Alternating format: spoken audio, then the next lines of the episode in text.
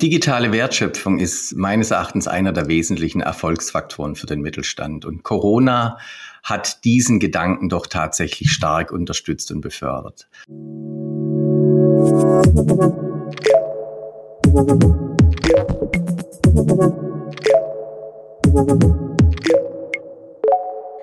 Hallo und herzlich willkommen zu der dritten Folge des Ebner Stolz Mittelstandstalks. Mein Name ist Julia Schmidt, ich bin Redakteurin bei FAZ Business Media. In diesem Podcast beschäftigen wir uns ja mit Themen, die mittelständische Unternehmen bewegen. Und heute geht es um digitale Geschäftsmodelle und vor allem um die Frage, ob der Mittelstand mit der Digitalisierung und äh, ja auch mit dem Datenschutz überhaupt Schritt halten kann. Jetzt ist diese Frage an sich ja nicht neu, aber das Thema hat durch Corona nochmal an Relevanz gewonnen. Wir haben es ja alle zum Teil am eigenen Leib erfahren. Mitarbeiter wurden ins Homeoffice geschickt. Es gab aber auch Unsicherheiten bei den Lieferketten. Kunden müssen ganz anders angesprochen werden und so weiter und so weiter. Und gleichzeitig boomt der digitale Marktplatz. Ja, wie sind denn jetzt mittelständische Unternehmen mit diesen ganzen Veränderungen zurechtgekommen? Wo liegen künftige Herausforderungen und vor allem, wie müssen Mittelständler ihre Geschäftsmodelle jetzt anpassen? Über diese Themen und darüber, welche rechtlichen Hürden in diesem Zusammenhang vielleicht auch lauern, darüber diskutiere ich jetzt mit Dr. Thorsten Lörcher. Er ist Rechtsanwalt, Fachanwalt für IT-Recht und Partner bei Ebner Stolz in Stuttgart. Herr Lörcher, erstmal herzlich willkommen bei unserem Podcast. Frau Schmidt, vielen Dank. Ich freue mich. Ja, Corona zwingt den Mittelstand zur Digitalisierung. Ich denke, das kann man wohl so sagen. Wie sind denn die Unternehmen damit klargekommen? Das äh, würde mich jetzt mal als erstes interessieren. Also was lief gut und äh, wo ist Ihrer Meinung nach noch dringender Handlungsbedarf? Ja, digitale Wertschöpfung ist meines Erachtens einer der wesentlichen Erfolgsfaktoren für den Mittelstand. Und Corona hat diesen Gedanken doch tatsächlich stark unterstützt und befördert. Ähm, das Erkennen und der, der strategischen Anforderungen der Digitalisierung, das war unvermeidbar in Corona. Und ich denke, es ist auch durchgedrungen, das ist Chefsache. Ähm, es ging nicht mehr von unten nach oben, der eine Entwickler, der eine tolle Idee hat, sondern plötzlich war das Gesamtunternehmen erfasst, ähm, hat äh, das Beben ging durch die Branchen und man hat erkannt, wir müssen tatsächlich diese Wertschöpfung und, und diese, diese Chancen für uns begreifen. Und da ist tatsächlich eine unglaubliche Dynamik entstanden. Auf der anderen Seite passiert eine Transformation plötzlich in einer Geschwindigkeit, die in den Mittelstand teilweise hart trifft. Ähm, da haben wir immer diese, diese Tradition äh, versus äh, Innovation. Und wir hatten schlicht nicht die Zeit plötzlich. Wir konnten nicht äh, eine, eine Roadmap entwickeln im Mittelstand zu sagen, dorthin möchten wir im Jahr 21, 22. Corona hat plötzlich den Reset-Knopf gedrückt und gezeigt, ihr müsst parat sein. Ihr müsst heute mit digitalen Angeboten ähm, äh, an den Markt treten können. Und wenn nicht, dann muss das eben so schnell wie möglich. Wo besteht Handlungsbedarf? Was ist nicht so gut gelungen? Ähm, diese, dieser Druck, der entstanden ist, hat oft äh, dazu geführt, dass man sich in operativen Details verloren hat. Äh, Fehlerkultur war noch nicht so präsent. Ähm, man ging ganz klassisch den Produktweg und wenn das Produkt fertig ist, dann gibt es eine Produktpräsentation. Digital würde man sagen, den Big Bang. Und das Verstehen lernen, dass man eher in agile, iterative Entwicklungen geht und auch iterativ umsetzt und möglicherweise mit einem nicht 100% perfekten Leistungsangebot an den Markt tritt, da war die Umsetzungsschwelle und Hürde, die ist da noch groß. Da fehlt es ab und zu an Mut zu sagen, ich begreife diese Transformation als Chance und ich gehe nicht zwingend in der Qualität nach unten, aber ich gehe schneller an den Markt, weil Umsetzungsgeschwindigkeit ist sicher eine der entscheidenden Erfolgskriterien. Ja, das, äh, ich glaube, darauf gehen wir später noch mal ein bisschen tiefer ein. Also Sie haben jetzt äh, auch von einem Beben gesprochen. Also ich denke, es ist klar, es wird nach Corona äh, kein Zurück in die alte Welt geben. Ich denke, das merken wir jetzt auch alle an uns persönlich, ob jetzt das Thema Homeoffice, vielleicht teilweise auch in der Freizeit. Ähm, aber es spiegelt sich natürlich auch in den Unternehmen wieder. Was sagen Sie denn, wie wird denn so das New Normal in der Unternehmensrealität aussehen? Ich denke, das Infragestellen des Status quo wird viel stärker in den Vordergrund treten, als wir es bisher kannten. Oft war es so, Erfolg macht träge, man hat natürlich neue Produkte entwickelt, aber in dieser Konsequenz zu sagen, und zwar täglich werden wir mit unserem aktuellen Produktportfolio auch künftig erfolgreich sein. Was müssen wir verändern? Was sind die Herausforderungen der Zukunft? Spüren wir heute viel, viel stärker in den Unternehmen als noch vor Corona-Zeiten. Und das hat natürlich einen Einfluss auf alles auf die Prozesse im Unternehmen, auf Entscheidungswege ähm, und auch die Erkenntnis, wenn ich für die Zukunft oder auch für das heutige jetzt schon gerüstet sein möchte, dann muss ich möglicherweise alle Chancen der Digitalisierung schnell nutzen, alte Zöpfe abschneiden, ähm, Technologie nutzen, um End zu, äh, Ende zu Ende Prozessautomatisierung nach vorne zu bringen, um diese Transformation, die notwendige, schneller, besser, technologiegestützt hinzubringen. Und das eben nicht mehr in diesen klassischen Entscheidungswegen, wie wir sie vielleicht die letzten Jahrzehnte gesehen haben. Okay, also im Prinzip muss der Mittelstand dann einfach äh, mutiger werden und ähm, stärker zupacken. Ähm, das Klingt ja schon mal in der Theorie ganz gut, aber ist mir tatsächlich noch ein bisschen zu abstrakt. Also wenn wir es mal ganz konkret machen, ähm, wie schafft der Mittelstand es, sich äh, digital weiterzuentwickeln? Also wie geht man da am besten vor? Meines Erachtens gibt es dort zwei Wege. Zum einen tatsächlich ein, ein sehr kritischer Blick auf die heute bestehenden Produkte, Lösungen und Services, die der Mittelstand anbietet, um zu genau zu, zu schauen und zu schärfen, kann Digitalisierung hier tatsächlich mein heutiges Produktportfolio digital anreichern? Kann ich besser werden? Stichwort smarte Produkte. Die Produkte werden intelligent. Ähm, die können plötzlich sprechen. Die können sich vernetzen. Kann ich dort mit meinen heutigen Produkten noch bessere Services entwickeln, um die als Add-on Zusatzleistungen meinen Kunden, meinen heutigen Kunden anzubieten? Und daneben meines Erachtens fast noch wichtiger oder zwingender, tatsächlich noch viel stärker auf die Kunden zu schauen. Nämlich genau die Frage noch viel tiefer zu stellen, welche Anforderungen hat mein Kunde künftig an mich und wie kann ich diese erfüllen? Oder ich sage sogar, welche digitalen Anforderungen hat mein digitaler Kunde künftig und wie kann ich diese eben auch digital erfüllen? Das heißt, ich muss in die Geschäftsmodelle nicht nur das oder das eigene Geschäftsmodell schauen, sondern in die Geschäftsmodelle auch die künftigen meiner erfolgreichsten Kunden und möglicherweise oder dort zu identifizieren, wie ich Teil der Wertschöpfung, der digitalen Wertschöpfung meiner Kunden werden kann, um hier als weiterhin Lieferant äh, attraktiv zu bleiben. Viele Mittelständler waren ja bisher eher autark unterwegs. Äh, geht das jetzt überhaupt noch? Also Sie haben ja auch davon gesprochen, dass äh, Produkte weiterentwickelt werden müssen. Also müssen sich Mittelständler in Sachen Digitalisierung jetzt vielleicht stärker als bisher auf ähm, Kooperationen zum Beispiel einlassen?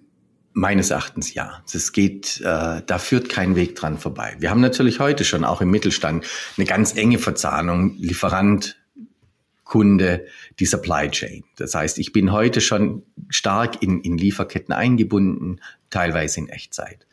Nichtsdestotrotz bin ich überzeugt, wenn wir im Mittelstand darüber nachdenken, eigene digitale Services anzubieten und dass aber jeder ich sag mal, alleine macht, seine eigene Plattform entwickelt, seine eigene App, ohne eine gemeinsame Basis wird das nicht gelingen. Also das Stichwort ist hier ganz klar. Es geht künftig meines Erachtens nur in digitalen Ökosystemen, wo man gemeinsam auf standardisierter Basis Geschäftsmodelle und Produkte entwickelt, die man dann dem Markt anbietet. Was immer noch möglich ist, gucken Sie sich die, die, die einschlägigen Smartphones an. Ich habe eine gemeinsame Plattform. Jeder ist trotzdem frei, seine eigene gute, coole, attraktive App zu entwickeln. Aber nur dort kann ich sie auch tatsächlich an einen digitalen Markt bringen. Wenn ich das alleine versuche, dann wird mir das nicht gelingen, weil der Kunde nicht bereit sein wird, ich sag's mal, für jede App sich ein eigenes Smartphone zu beschaffen. Ja, ich meine, wir kennen das alle sozusagen auch aus unserem Privatleben, also gut nachvollziehbar. Ähm, gut, also angenommen, man hat jetzt ein, eine Idee für so ein innovatives Geschäftsmodell identifiziert. Äh, jetzt mal ganz konkret, wie kann man äh, dieses Geschäftsmodell dann letztlich entwickeln? Auch hier gibt es zwei Wege meines Erachtens. Zum einen kann ich das selbst, will ich das selbst oder kaufe ich mir das am Markt? Gibt es möglicherweise schon Vorprodukte, Vorstufen, Services, die ich zukaufen kann, die ich anreichern kann? Das ist sicher eine grundlegende Entscheidung. Ähm, und viele Mittelständler werden oftmals gezwungen sein, ähm, sich tatsächlich externe Unterstützung zu holen, weil die Qualifikation nicht aufgebaut wurde, auch nicht notwendig war in den vergangenen Jahren und aktuell natürlich am Markt extrem schwer zu bekommen. Also äh, die jungen guten Talente oder auch die, die, die Fachleute, die sind heiß und hoch begehrt. Ähm, und da stellt sich eben genau diese, diese entscheidende Frage, wenn ich dieses Geschäftsmodell tatsächlich jetzt äh, skizziert habe und die Architektur steht, zu sagen, wie kriege ich tatsächlich die schnelle Umsetzung hin. Und das wird meistens nur mit externer Hilfe möglich sein. Mittelfristig sicher auch überdenkenswert. Ähm, wie, wie kann ich möglicherweise in meiner Branche das ein oder andere Startup ähm, für mich gewinnen oder auch hier in eine Kooperation, um dort diese Dynamik, diese unternehmerische Dynamik, die wir spüren, für meine Produktentwicklung ähm, äh, nutzbar zu machen. Ja, genau. Und wie kann ich jetzt äh, diesen Partner gewinnen ähm, oder das äh, Startup, was vielleicht dazu ganz gut passt? Und vor allem auch, ähm, wie kann ich die dann auch im Unternehmen halten? Ich, ich denke, man muss sich auf die eigene Stärke besinnen. Startup und die Startup-Kultur, wie, wie, wir sie aktuell wahrnehmen, die, die lebt von der Freiheit, die lebt von der Geschwindigkeit, von der Idee, etwas zu entwickeln. Was dort aber oft fehlt, und das hat der Mittelstand durchaus zu bieten, das ist eben die Kundenbeziehung, die Entwicklungspartnerschaft, die unglaubliche Markt- und Branchenkenntnis, ähm, die hochattraktiv sind für junge Startups, um hier in eine Corporate-Verbindung, in eine gesellschaftsrechtliche Verbindung, in ein Joint Venture, in, wie gesagt, in eine Entwicklungspartnerschaft zu gehen. Und das sollte der Mittelstand herausstellen. Was kann er diesen jungen Unternehmen, diesen Startups bieten? Ähm, oder auch Top-Talenten, sei es vom Wettbewerber, sei es vom Markt, ähm, über, ich nenne es mal, Intrapreneurship-Programme, zu sagen, der Unternehmer im Unternehmen. Wie kann ich hier die Freiheit für unternehmerische Talente in meinem Unternehmen schaffen durch beispielsweise Hubs, Labs, äh, durch ein Secondment, durch Budgets, durch Programme, ähm, auf die sich jedem Unternehmen bewerben kann und eben genau die Freiheit, die oft für diese Talente das Entscheidende ist, leben zu können, sich unternehmerisch zu verwirklichen, aber doch in einem großen Kontext eines, eines mittelständischen Unternehmens, um dort in eine echte Win-Win-Situation zu kommen. Das geht von der Finanzierung, wie gesagt, bis zum Marktzugang, ähm, Entwicklungspartnerschaft oder auch Stichwort Compliance. Ähm, nämlich wie kriege ich auch in einer Gesamtorganisation so ein Startup. Ich am Ende des Tages braucht es dann doch die ganzen Regularien, ob das Steuer, ob das Recht etc. Dort können die Mittelständler die Jungen unterstützen, die Unternehmer und so auch die Chance bekommen, tatsächlich solche Talente ans, an Bord zu bekommen und auch an Bord zu behalten. Ähm, aber warum machen viele Mittelständler das noch nicht so viel? Also man bekommt es ja von größeren Konzernen mit, dass die da schon quasi auf diesen Zug aufgesprungen sind, aber im Mittelstand noch nicht so.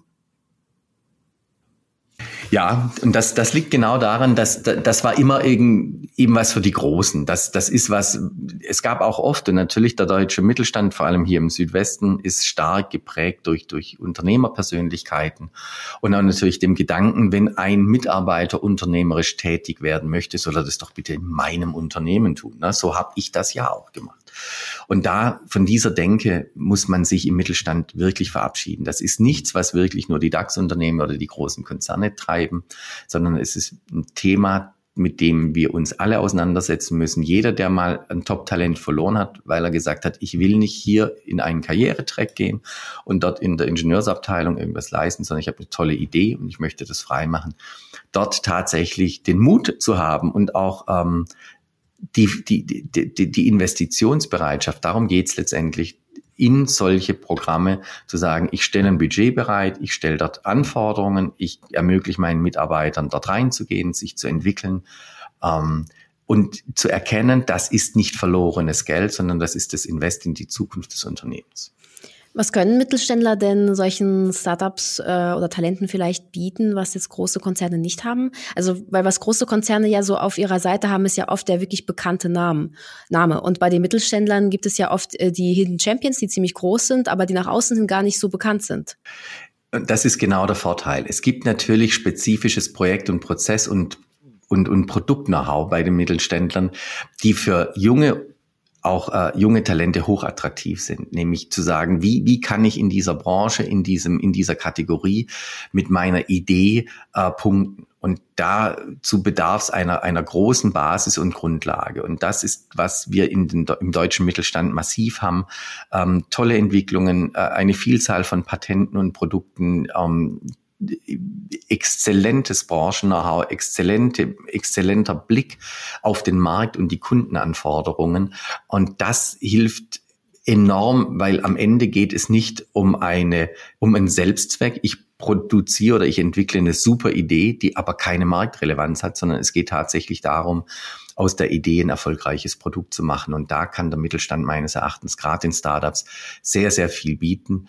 Ähm, und bis hin zu wenn ich nur der erste Kunde bin, der dir hilft, dein Produkt auch zur letztlichen Produktreife zu bringen. Wenn man sich jetzt jemand externes ins äh, Boot holt, dann müssen ja auch die Rahmenbedingungen geklärt werden. Äh, worauf kommt es denn da an? Also was ist da am wichtigsten? Ähm, wir reden hier oft über Digi oder in, bei digitalen Geschäftsmodellen äh, oft über Urheberrechte, geistiges Eigentum, Know-how und Co. Und da ist natürlich immer die permanente Herausforderung, wem gehört am Ende das Produkt eigentlich? Wem gehört die Lizenz? Was darf ich damit tun?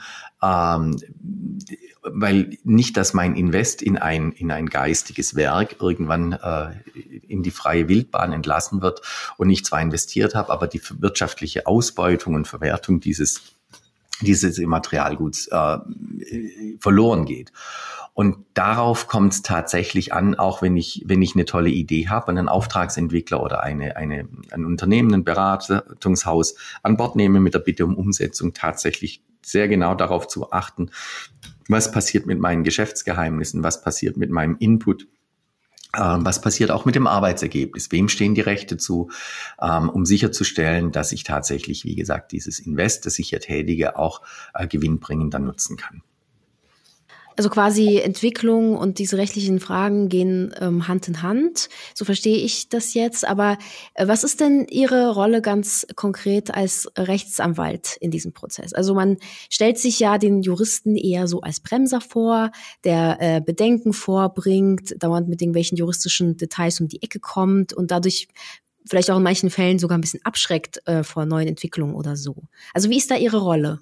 Unsere Rolle hat sich stark verändert, so wie Sie sagen. Wir, ich, ich, ich vergleiche uns immer so ein bisschen mit einer Versicherung. Ne? Wir Juristen waren immer dafür da, wir mussten gucken, dass das alles funktioniert und dass es stimmt und im Fall der Fälle nicht, nicht zu Schlimmes passiert. Ähm, auf diese Rolle wurden wir beschränkt und das hat sich meines Erachtens massiv geändert. Ähm, wir haben uns weg verändert von der Versicherung eher zum Gestalter, zum Unterstützer. Ähm, wir, wir waren tatsächlich früher gerne, wie Sie sagen, Bedenkenträger. Wir haben zehn Minuten darüber gesprochen, was alles nicht geht, um vielleicht eine Minute noch einen Hinweis zu geben, wie es gehen könnte. Das hat sich auch heute mit meinen Mitarbeitern es geht genau andersrum. Eine Minute, wie es nicht geht und zehn Minuten, wie es gehen könnte. Und da haben wir natürlich einen großen Vorteil, wenn wir von Anfang an dabei sind. Das heißt, wir müssen das Geschäftsmodell in der Tiefe verstehen lernen und das gelingt uns idealiter, wenn wir in diesen entscheidenden Kreativprozess am Anfang mit reingehen, so dass wir ständig in Echtzeit reflektieren können, wo könnte es ein rechtliches Hindernis geben, wie kriegen wir das aus dem Weg geräumt, gibt es eine Alternative, wenn wir nicht linksrum gehen, vielleicht rechtsrum zum Erfolg gelang, gelingen oder andersrum. Und da haben wir uns tatsächlich verändert und natürlich auch das Know-how weil wir eben nicht nur einen Mandanten beraten, sondern durchaus auch erkennen, welche Wege waren am Ende nicht nur rechtlich, sondern auch ähm, strategisch erfolgreich, welche Fehler wurden gemacht, die man nicht mehr machen muss. Ähm, da können wir Anwälte durchaus viel stärker unterstützen, eine Lösung zu finden, als eben nur als Bedenkenträger auf die Bremse zu treten. Könnten Sie vielleicht äh, da einmal aus der Praxis äh, berichten? Also wo waren Sie bei einem innovativen äh, digitalen Geschäftsmodell äh, dabei und was war da konkret Ihre Rolle? Ja, gerne. Ähm, wenn ich heute ein digitales Geschäftsmodell entwickle, dann bin ich ganz schnell im internationalen Vertrieb. Äh, Sie, ja, Sie kennen das, man spricht gern von der Cloud. Die Cloud hat den entscheidenden Vorteil, sie ist nicht lokal. Ich habe also nicht hier äh, einen stationären Handel, sondern ich habe einen digitalen Service, den den ich plötzlich weltweit anbieten kann. Und da stellt sich natürlich die große Herausforderung, welche Rechtsordnungen gibt es zu beachten. Äh, Datenschutz und Datensicherheit sind eh immer mit an Bord. Wem gehören die Daten? Ähm, welche, welche Rechte habe ich in unterschiedlichen Rechtsordnungen? Und das war meine oder unsere Rolle, dort immer darauf zu achten, dass wir in diesem Überbegriff compliant äh, sind, dass wir tatsächlich ähm, die, die Rechtsanforderungen einhalten. Und jetzt zwei konkrete Beispiele. Ähm, Mandant von uns, äh, Maschinenhersteller, der machte, dessen Maschinen sind intelligent und er hat ein Modell entwickelt, dass alle Maschinen mit, äh, mit dem Hersteller ähm, sprechen dass er diese Daten, die daraus gewinnt, in ein digitales Geschäftsmodell, Stichwort Big Data, überführt. Problem war dabei, dass diese Maschinen eben nicht nur als Maschine sprechen, sondern beispielsweise auch, ähm, welcher Mitarbeiter arbeitet daran oder hat gestern daran gearbeitet, sprich, wir waren im Datenschutz. Ne? Mitarbeiterdatenschutz, warum soll der Maschinenhersteller wissen, wer beim Kunden an der Maschine steht? Und da haben wir ein Modell entwickelt, dass wir über eine Datentreuhänderschaft, über einen Dienstleister diesen Datensatz bereinigt haben, anonymisiert haben, sodass diese Maschinen Maschinendaten, die für den meinen Mandanten spannend waren, bekommen konnten, ohne dass wir den Datenschutz äh, verletzen oder den, die Mitarbeiter, den Mitarbeiterdatenschutz missachten. Vielleicht noch ein zweites Beispiel, wo wir unterstützt haben, ähm, Stichwort Wissen um Kunden, dass tatsächlich ähm, Hardwarehersteller das das Know-how, nämlich wie wird mein Produkt genutzt, dass daraus tatsächlich Geschäftsmodelle entstanden. Zum Beispiel äh, eine Kaffeemaschine, die ähm, aus der ich erkenne, wenn ich die hunderttausendfach in der Republik betreibe in der Gastronomie, wo wird wie viel Kaffee getrunken und damit möglicherweise künftig äh, bei der Standortauswahl des dem einen oder anderen Gastronomen einen Tipp geben kann. Sag, schau mal her, wir wissen in der Nähe des Hauptbahnhofs hier links an der Ecke, das wäre für dich ein idealer Standort, weil dort wird äh, sehr viel Kaffee getrunken. Ähm, oder wir anhand der Maschinenauslastung erkennen, hat der eine Kunde vielleicht noch Maschinenkapazitäten, die er dann über eine Plattform verkaufen könnte. Sogar ein Wettbewerber, um Artikel zu produzieren, ähm, wenn dort gerade Überkapazitäten ähm, sind.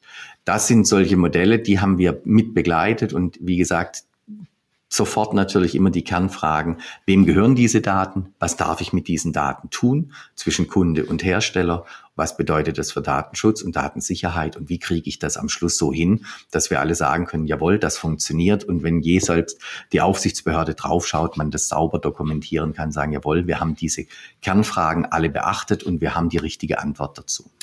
Ja, spannend. Äh, so stellt man sich die Juristenarbeit, sage ich jetzt mal, gar nicht typischerweise vor. Also mit diesen äh, neuen Geschäftsmodellen und den ganzen Fragen zu den Daten. Ähm, wie ist das eigentlich bei Ihnen?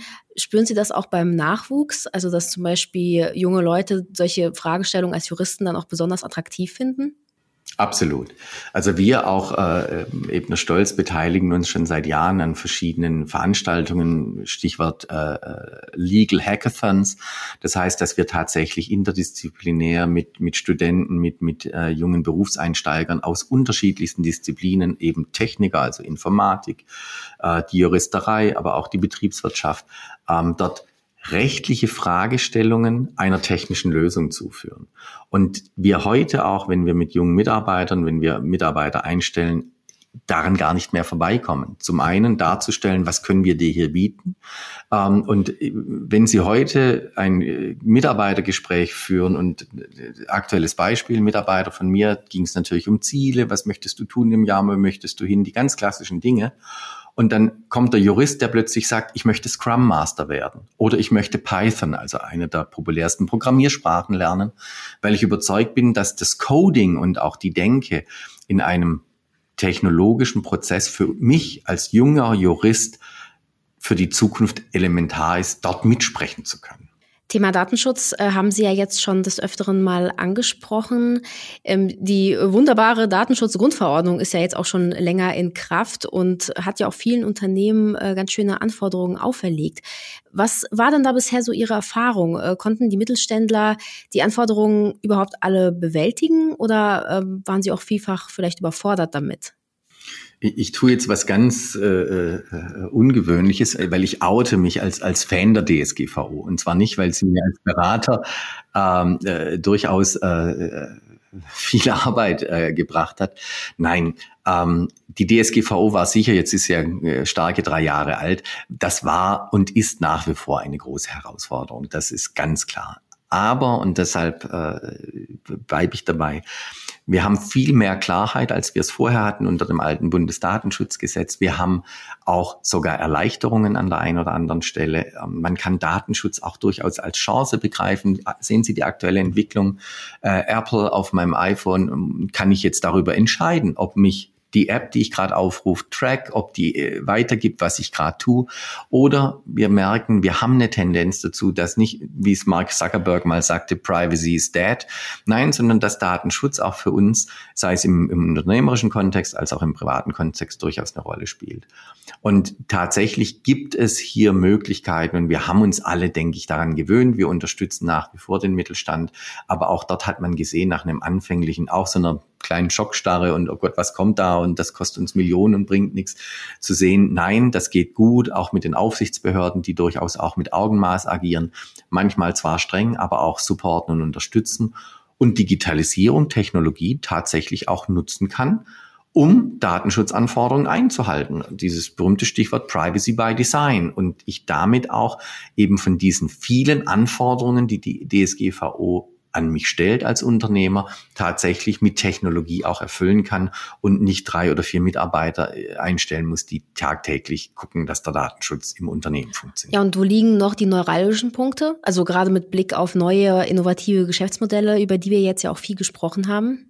Was nach wie vor unter, ich sage wieder ganz massiv in den Mittelpunkt trat, ist äh, der internationale Datenverkehr. Wenn Sie heute über digitale Geschäftsmodelle sprechen, finden die so gut wie nie lokal statt. Wir haben nicht eine, eine, einen schönen Dienst, den wir hier in Deutschland betreiben und für deutsche Kunden, sondern dort ist, äh, das ist eben die Skalierung eines solchen Dienstes, ist so viel leichter als äh, viele neue Maschinen zu bauen. Äh, auch einen internationalen Vertrieb aufzubauen für ein Digitalprodukt ist um ein Vielfacheres leichter weil ich, Sie kennen das, ich, äh, am Ende des Tages ist es eine Homepage oder eine, äh, eine Seite im Internet und ich kann weltweit diesen Dienst beziehen. Aber, und das ist gerade das Stichwort Schrems 2, ähm, die internationale Datenübermittlung und die großen auch Cloud- und Hosting-Anbieter sitzen eben in den USA. USA ist ein gigantischer Markt für solche Services, stellt große Herausforderungen. Wir haben jetzt jüngst ähm, die neuen sogenannten Standardvertragsklauseln bekommen, also wieder eine Rechtsgrundlage, auf der ich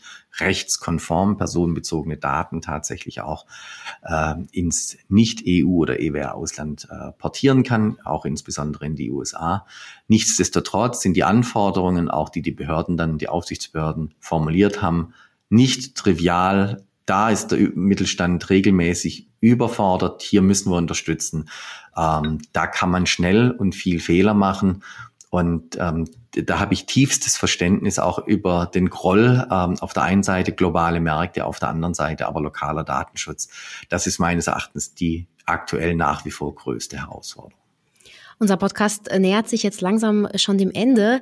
Wenn Sie jetzt äh, zum Schluss nochmal so pointiert zusammenfassen könnten, worauf müssen Unternehmen in Sachen Datenschutz aktuell unbedingt achten? Um, ähm, think before you post. Also erst äh, überlegen, für welche Zwecke möchte ich jetzt dieses Geschäftsmodell einsetzen? Habe ich hier ein personenbezogenes Datum drin?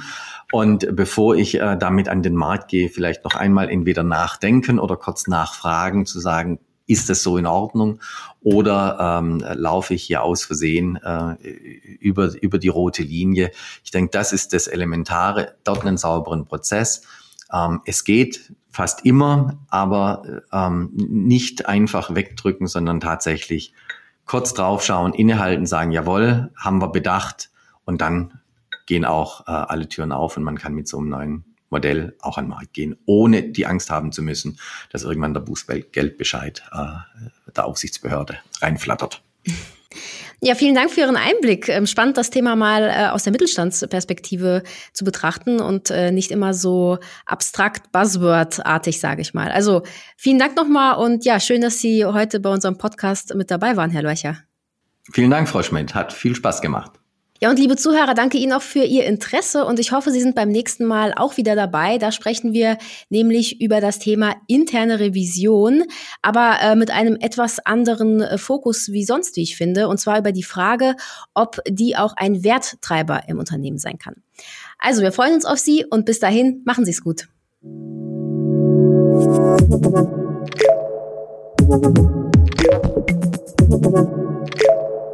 Thank.